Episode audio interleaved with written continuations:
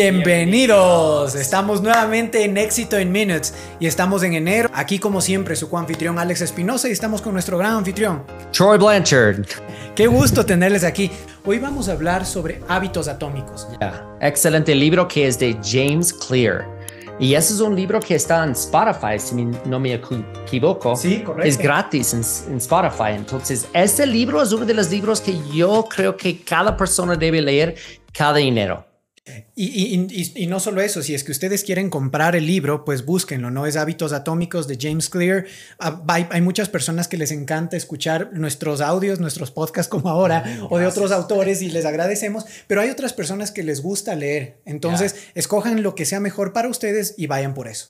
Y, y, ok, empezamos porque solo tenemos 10 minutos más o menos, pero Alex, cuéntanos, ¿qué es uno de los hábitos o que ellos pueden tener éxito en minutos? En, escuchar una de las mejores prácticas de este libro. Miren, voy a, voy a leer una, una cita y vamos a empezar con esta cita porque es importante y nos va a hablar justamente del principio que vamos a tomar hoy.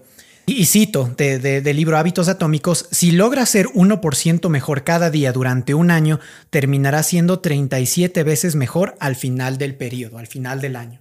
Interesante, ¿no? Súper interesante. Entonces, si digamos que yo estoy corriendo un 5 kilómetros, y para mí dura una hora.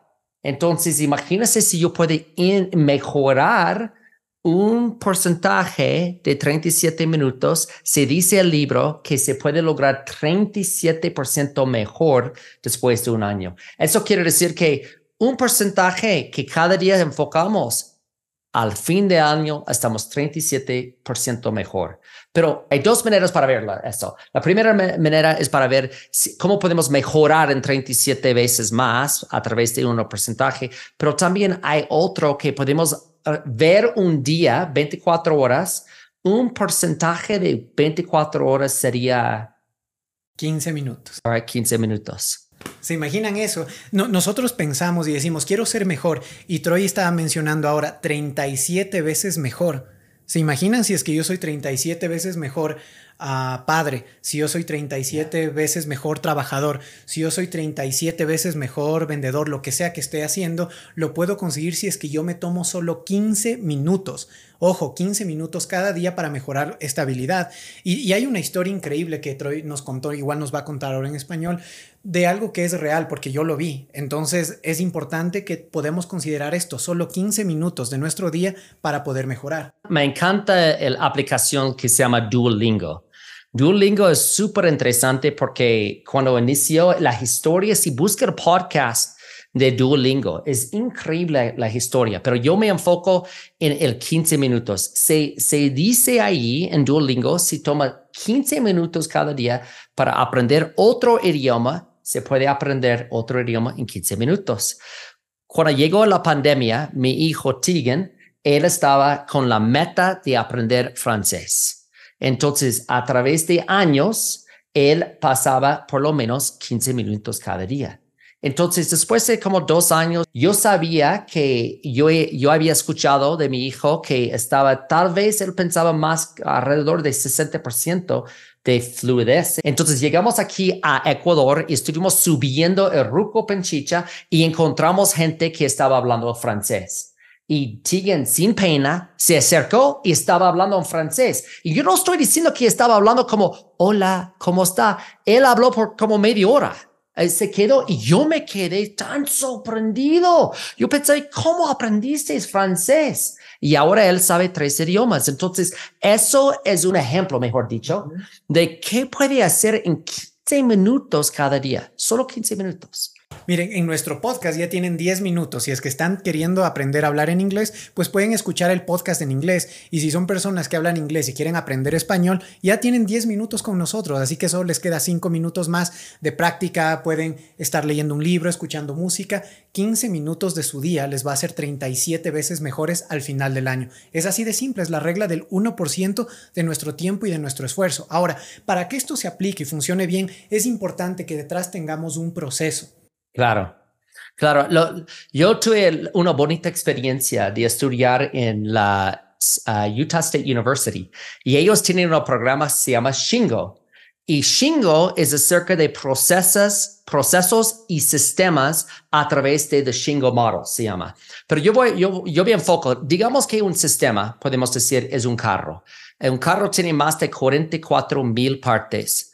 Pero, por ejemplo, la puerta eh, es un proceso. Se abre la puerta, ese es un proceso del sistema. Hay que pensar en, en un proceso en su vida o un sistema, digamos que es ejercicio, y se puede decir, ok, yo quiero ser macro, un, yo quiero mejorar mi salud, entonces yo voy a tener procesos, digamos que es cinco push-ups cada día y 50 sit-ups o lo, lo, que sea, pero hay que crear un proceso y entregarle la habilidad de cambiar los procesos. Pero la cosa es que muchas veces nosotros fijamos un proceso y no queremos ajustar el proceso y es absolutamente incorrecto. Correcto. Miren que hay, hay, esta historia y quizás muchos de ustedes la conozcan, casos de estudio, casos de éxito, en cómo Estados Unidos era pionero y, y tenía la punta en la fabricación de automóviles con Ford y de repente en Japón se dan cuenta que hay ciertos procesos que se pueden mejorar para llegar a la meta. Entonces llega yeah. Toyota, implementa todos los procesos que conocemos, las 5 S, yeah. Kaizen y todo. Kaizen, los 14 principios de Toyota, increíble. Entonces está, está enfocado en como fábricas o, o en su carrera.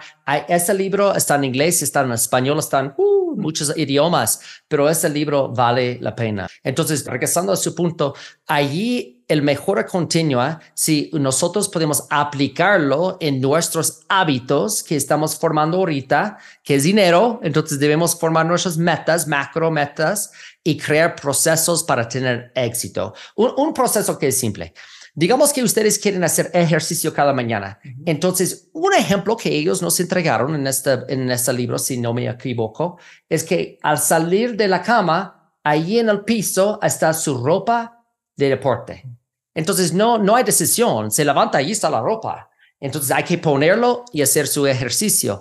Entonces es una forma que nosotros podemos crear una proceso en noche anterior, prepararlo para el siguiente día para no tener obstáculos cuando se levanta. Miren, esto es muy importante porque es la creación de buenos hábitos y cambiar los malos hábitos. Por ejemplo, yes. si es que yo tengo un mal hábito y no acostumbro a comer de forma saludable en la noche, porque llego a mi casa y lo primero que está cerca de mí uh, son carbohidratos, azúcares, yeah. gaseosas, porque es lo primero que está o es lo más fácil. Lo que tendría que hacer es ponerlos en algún lugar que sean de difícil acceso, pero poner cerca vegetales, verduras, y ya que están ahí, uh -huh. nuestra mente siempre va a pensar en lo que es más fácil, entonces creamos, quitamos los malos hábitos, creamos buenos hábitos poniendo aquellas cosas que nos van a ayudar a anclar un buen hábito a todo lo que estamos haciendo. Si puede leer eso en español mejor. es un quote, ¿no? Sí, esta es una cita que dice, una de las maneras más prácticas de eliminar un mal hábito consiste en reducir la exposición a la señal que lo desencadena. Eso está lo que está hablando. Justo eso. Ok, entonces hablamos acerca de um, un porcentaje, sistemas y procesos. Y, y hay otro, hay otro acerca de claridad. Miren, es importante, a veces nosotros nos llegamos a desanimar porque pensamos que nos hace falta motivación. Yeah. Y eso es un grave error. Nosotros no tenemos falta de motivación. Uh, James Clear nos explica que el problema es la falta de claridad en la visión o en los procesos. Entonces, esa falta de claridad es lo que nos quita el que nosotros podamos llegar a cumplir un proceso de manera ordenada y de manera simple. Recuerden, hay que los procesos no los hagan demasiado complicados. Casi todo en la vida, todo lo que hacemos son procesos. Yo me despierto, uh, me cepillo los dientes o me baño, me visto y salgo a trabajar. Cuatro pasos, un proceso. Yo los empiezo a medir diariamente, pues quizás va a ser mucho yeah. más fácil, ¿no? Pero no lo compliquen tanto. No traten de medir cada cosa, no traten de crear procesos complejos para cada cosa, porque lo único que va a hacer es puede generarnos frustración. Háganlo simple. Y, y cuando estamos hablando de claridad, quiero, quiero regresar a, a, la visión de 2024 para ustedes. Y si están escuchando eso en cualquier otro año, es lo mismo. Uh -huh. Ok, eso es que cuando estudia los más exitosos, y yo le digo exitosos porque sí depende de qué es éxito, para, qué es la definición de éxito. Pero digamos éxitos, yo estoy hablando de gente que ha cambiado el mundo, gente que ha creado tecnología, que nos ayudó en nuestras vidas. Hay un hábito en común y esto es la importancia de planear. Y cada semana, si ustedes dicen, mira, en tres meses yo quiero correr cinco kilómetros en 29 minutos, entonces ya tiene el métrico que está hablando. Entonces cada día tiene que mejorar por tres, cuatro, cinco segundos o lo que sea, lo que es. Entonces, cuando estamos hablando de motivación, la claridad, si tal vez se va a desanimar si no está midiéndolo, porque puede estar corriendo tres veces a la semana y dice, ah, solo mejor, mejoré cinco segundos esta semana. Pero a lo largo plazo, si tiene la claridad que solo debe mejorar cinco segundos, entonces le ayuda, le ayuda para lograr esta meta. Y está bien si su meta era 29 minutos en marzo y se cambia a abril. ¿Qué importa? Es que logra esta meta. Y ahora, miren, vamos, vamos a pasar esto al ámbito profesional. Estamos hablando que tenemos que mejorar el 1% de lo que nosotros hacemos. Ahora, ¿cómo haría, por ejemplo, el líder de una organización, el presidente de una organización, el gerente, ah, el jefe de, ventas, el, jefe de operaciones, etcétera?